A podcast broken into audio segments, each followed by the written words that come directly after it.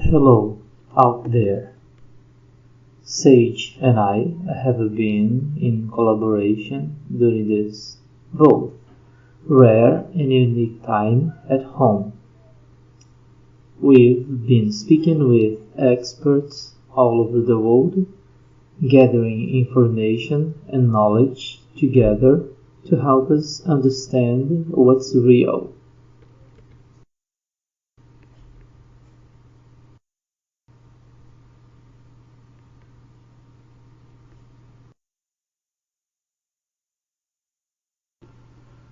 In about two weeks or so, we'll be able to bring you a panel of the best virologists, doctors, and immune specialists to help share some key truths and explain why we don't need to live in fear, plus how some simple practical tools can help keep our immune systems healthy and strong.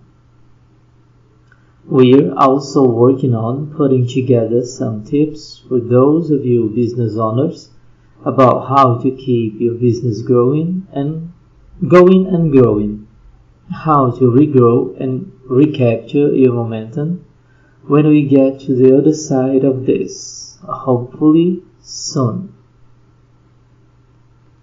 In the evenings, our little family is taking time together to pray for the unit and healing of all everywhere during this time of life together. Our whole human family is in this together.